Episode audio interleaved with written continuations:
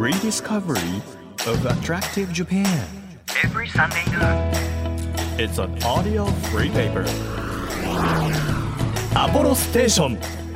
Drive Discovery Press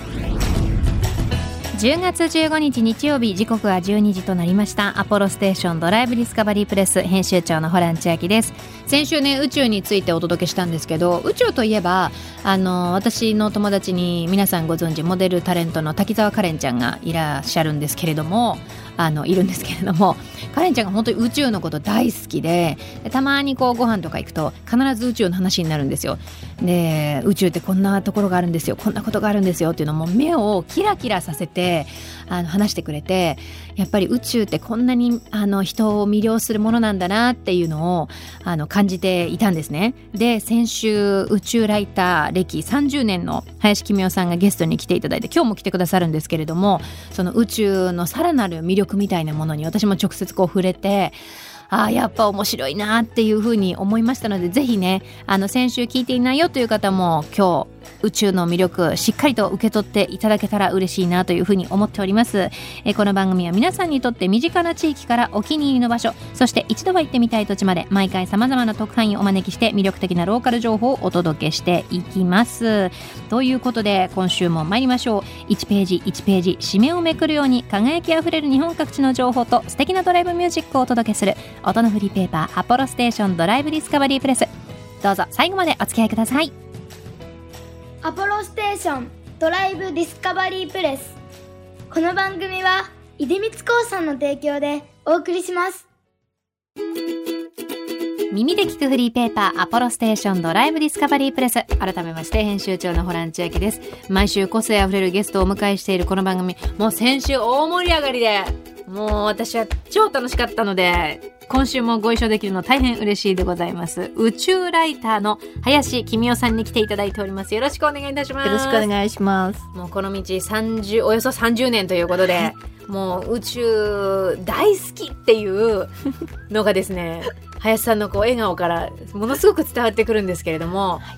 あの先週の放送を聞いてくださった方もあの聞いてないよという方も今日またこの放送を聞いていただければおそらく宇宙に興味持っていただけること100%だと思いますのでぜひいろいろ伺っていこうと思います。あのその今は宇宙飛行士の方々が主に宇宙に行く時代でも民間の方もはいだんだんとこう、はい宇宙に行くあるいはもうその宇宙一歩手前まで行けるかもっていうところに来てるじゃないですか。林さんいつか行ってみたいなっていう。もちろんですおあのもう実際に行ってる人すごく多くって、はい2021年は宇宙旅行元年って言われてたんですよね。でそれはなぜかっていうとあのお金を払っていった宇宙旅行者の数の方があの仕事としてプロフェッショナルで行った宇宙飛行士の数より多かったんですよ。そうだなんですね。からもう逆転してるんですよすでに。私なんか勝手にまだ数人ぐらい一緒にこうくっついて行かしてもらってんのかなぐらいに思ってたんですけども宇宙旅行者だけでプロが行かない宇宙旅行っていうのも実現してますし、だから皆さんが思ってるより宇宙の民間化とか旅行化っていうのは進んでると思いますよだから私ももちろん行きたいです。はい、でそのどどのどのやつというかその、うん。例えば月の周り一周しますみたいなものもあれば、はい。あの気球で、うん。あの宇宙の一歩手前のところまで行って、数時間浮遊して降りてきますみたいなあるじゃないですか。ただまあお値段が大変なことに今今のところねなってはいますけれどももう行くならもうしっかり。私が行きたいのは月の周回旅行に行きたいんですよね。なぜかっていうとあの天体としての地球を見たいじゃないいですか。はっていうのはやっぱりその宇宙飛行士の方に話を聞くとその漆黒の闇っていう宇宙はもう基本的に死の世界で、その死死の世界の中に命が輝いているから地球は美しいんだっていうわけですよ。ってことはその漆黒の闇に浮かぶ命の星っていうのを天体として見たいわけですよね。そうするとやっぱり離れないと見えないんですよね。で宇宙ステーションだとどうしても天体としては見えなくって。でも月に降りるのは大変なんですけど月の裏側を回って戻ってくるだけであれば宇宙ステーションに行くのとそんなに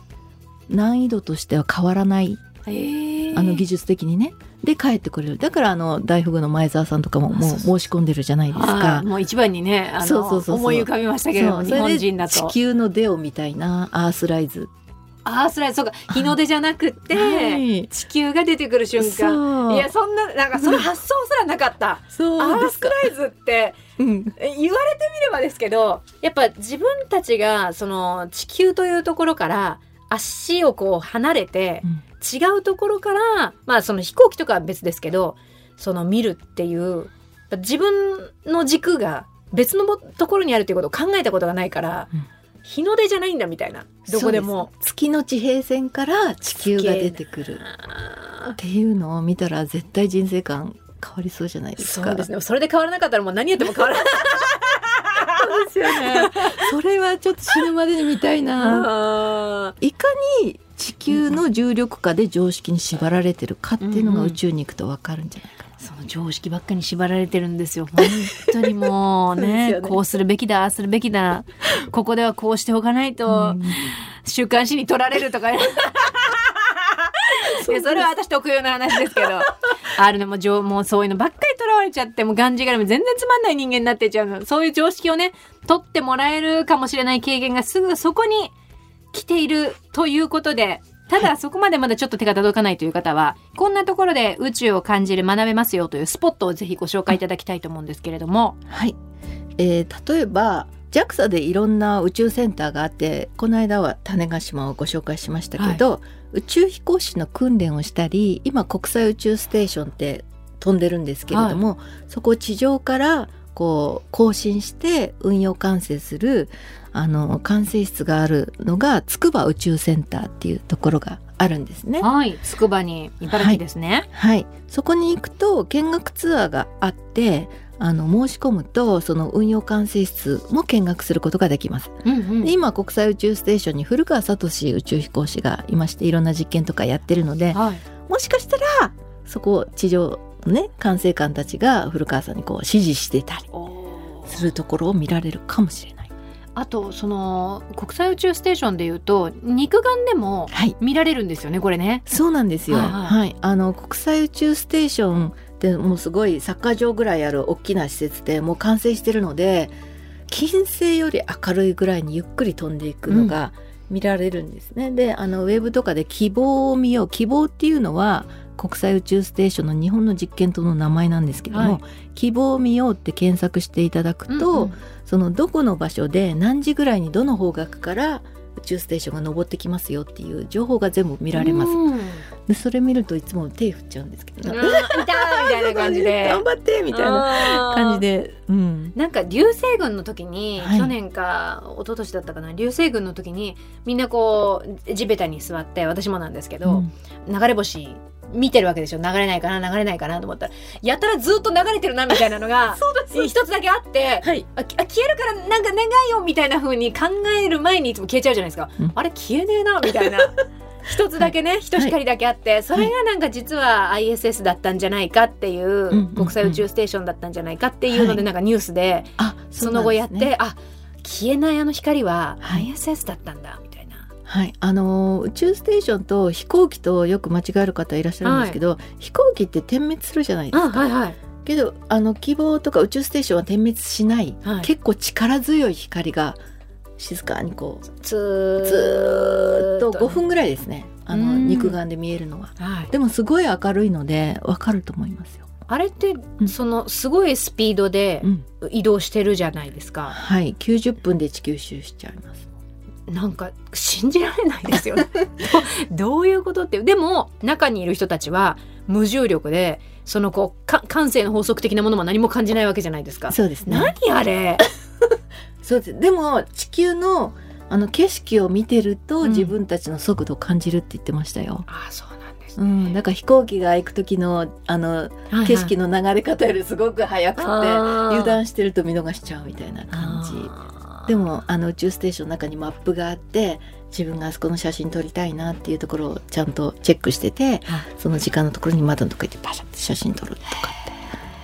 他にもなんかい。いスポットありますか、あはい。あと JAXA ではあの宇宙科学研究所っていうところが、はい。神奈川県の相模原市にありまして、はい。例えば小惑星探査機はやぶさとかはやぶさ2とか主に探査機を作っているところなんですけれども、うんうん。ここもあの常に展示がされているあの宇宙探査研究交流棟っていうところもありますしはい。見学ツアーもあってあの月面を模擬したあの実験棟があるんですけれども、そこに月面ローバーを走らせてたりしていろんな実験してるんですけどね、そこを見られるツアーがあったりしますし今度ぜひあのおすすめはあの1年に1回一般公開みたいなことをしてまして、はい。あの11月3日にその宇宙科学研究所の一般公開があって、うん。あのいろんな研究者がもう熱く熱く語ってくれて解説してくれたりいろんなあのなんていうのかな講演とか実験とか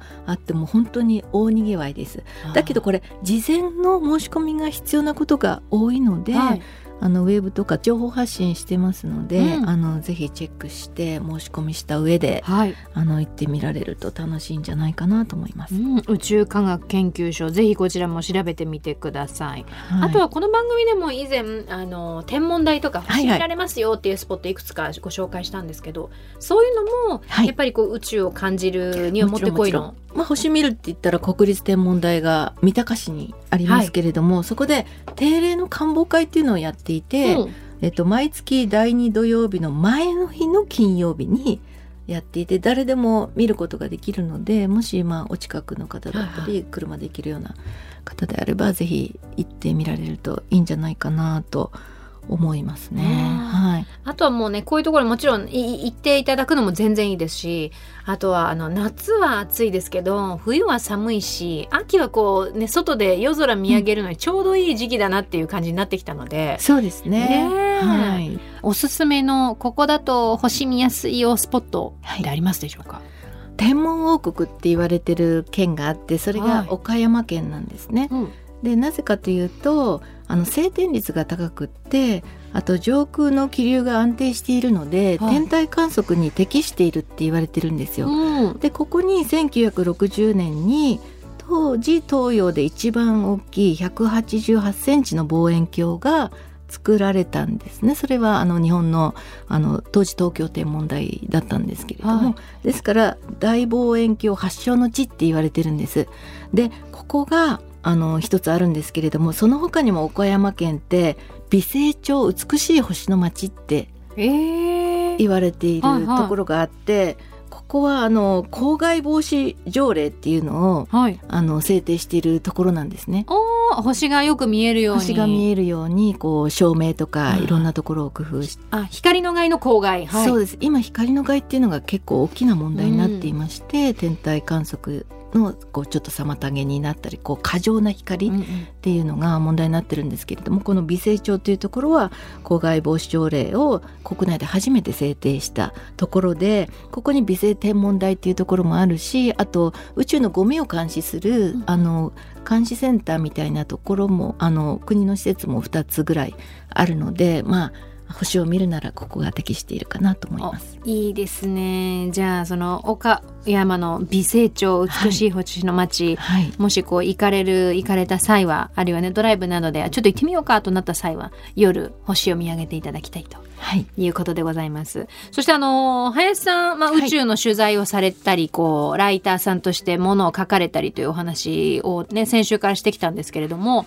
こちらははい、小説でいえ違い違うんですか？あのー小説っぽい見た目のもう。そうですよね。はい。あのーサバの缶詰宇宙へ行くというタイトルの。はい、これはあのノンフィクションです。あのた福井県の。大気圏突破ノンフィクション。そうなんです。高校生たちはがい。サバ缶で宇宙食を作って、それが JAXA の宇宙日本食に正式に認証されて、はい。それが宇宙に届けられて野口宇宙飛行士があの食べて食リポしてくれたっていうそこに至るまでの十数年間のあの実際の話を先生とか生徒さんに取材させていただいて、どうやって実現したのかっていうのをまとめた本です。あーもうドラマ性が詰まった、はい。あの本だと思うんです。そしてこの横にあるはい、このサバ缶。はい、これはあのその宇宙日本食になったサバ缶を食べたいっていう声がはい。すごく全国から寄せられて、でじゃあ商品化しようかっていうことでこれもそのある学年の生徒たちが地元の企業とこうどうやったらたくさんの人たちになるべく安くその宇宙日本食になったサバ缶と同じような製法で同じような味付けとかとろみとか飛び散らないようにあの工夫してそっか飛び散るんですもんね。そうなんです無重力で。宇宙うん宇宙だと。はい、はいでそれを販売しているものですね。若さ宇宙サバ缶ということで、あの宇宙服を着たサバが。はい、そのデザインも生徒が考えたんあです。そうなんです。ねおしゃれです。ぜひはい気になる方は、あのお手に取ってみてください。サバの缶詰宇宙へ行くというタイトルでございます、まだまだイベントがたくさんあるようでして、はい。12月3日日曜日午後1時から3時ですね。福井駅前の精錬プラネットで福井から宇宙へというタイトルで JAXA の月探査ミッションプロジェクトマネージャーさんとも講演会をされるはい。そうというはい、ことなんです。がこちらは申し込みなどは？えこれは申し込みはいらないので、うんうん。ただ当日の朝に整理券が配られる予定ですので、うん。心配な方はそれをもらって、ぜひお越しください。これは主にこう月ですかね？そうですね。今あの8月にスリムっていう月着陸機が打ち上がったんですね、はい JAXA の日本の月探査機なんですけれども、それが来年の1月か2月に月に着陸する予定なんですでその次に今度は月の極域氷があるところの近くにインドと協力して月の極域探査をする着陸機と月面車を下ろそうっていう計画があるんですね。はい。ルペックスっていうんですけどもそのプロジェクトマネージャーをやってる麻生大さんって私の長いお友達なんですけども、はすごく熱くてうん面白い方なんで、彼に来てもらって私福井出身なんで、はい一緒にお話をしましょうっていう講演会です。熱い回になりそうですね。熱い回になりそうです。なんか本当に宇宙ってまだまだきっと知らないことがたくさんあって、はい、たくさんの夢が詰まってるっていうふうに考えると、もういくら思いを馳せても足りないぐらいロマンが詰まった場所だなっていうふうに思うんですが、林さんにとってこう宇宙をこれからも追いかけていく上でなんか夢っていうのはありますか？そうですね私が今一番力を入れてるのは、はいその宇宙って最先端の人だったり頭のいい人か、うんうん大金持ちか、はい。特別な選ばれた人たちの場所活躍の場所っていうふうに見られがちなんですけれどもそうじゃなくてあらゆる人の生きる力だったり恩恵を与えてくれるそういう人たちの場所になるようにあの貢献したいなっていう思いが強いですね。素敵すぎます。その過程でね、もしかしたら林さんもね、トントンで行ってるかもしれないですから、ぜひ行きたいです。は いぜひね、あのもし行かれる機会がありましたら、またどうだったかっていうのを伺いたい気持ちでいっぱいです。ぜひお話しさせてください。先週に引き続き、今週は林公夫さんに来ていただきました。ありがとうございました。ありがとうございました。Apollo Station. Drive Discovery Press. 地域社会を支えるライフパートナーアポロステーションのスタッフがお客様に送るメッセージリレー大分県別府市の大分石油株式会社亀川東町給油所菅慎一郎です現在アポロステーションはそれぞれの町のさまざまなニーズにお応えするスマート色艶を目指しています紀陽泉のすぐそばにある当店の敷地内には温泉が湧いています。今はお店の裏にある弊社の寮にお湯を引き込んでいますが将来的には地域の皆様の憩いの場としてお店に足湯を作るのも面白いのではないかと考えています。また当店は丁寧な洗車とコーティングが人気です。洗車は水が染みにならない純水を使っていますので安心してお車をきれいにすることができます。アポロステーション亀川東町給油所ぜひご来店お待ちしております。あなたの移動を支えるステーションアポロステーション。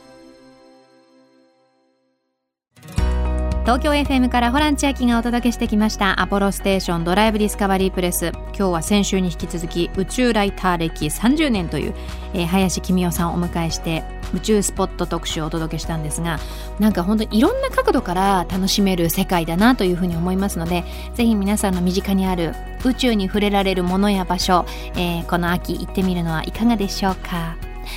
さあこの番組では毎月テーマを設けてメッセージや写真を募集中です。10月のテーマはロマンチックなおすすめ夜景スポット。これもう日本各地にいろいろあると思いますので教えたくないんだけど教えちゃうよみたいなのがあったらぜひ教えてください。写真もあると嬉しいです。情報をくださった方の中から毎月3名様に番組セレクトのとっておきプレゼントを差し上げています。今月は宇宙食セットなんですが林さんにもお話しいただいた若さ宇宙サバ缶あの宇宙食でサバ缶が味わわれていたというお話でその宇宙食に限りなく近い形で再現しましたというサバ缶がこれ入りますのでぜひ気になる方は、えー、ゲットしてほしいなというふうに思います。欲しいという方はメッセージを添えて番組ホームページからご応募ください。日本全国さまざまな場所にスポットを当てて日本の魅力を再発見していく耳で聞くフリーペーパーアポロステーションドライブディスカバリープレス。お相手は編集長のホラン千秋でした。バイバーイ。アポロステーションドライブディスカバリープレス。この番組は出光興産の提供でお送りしました。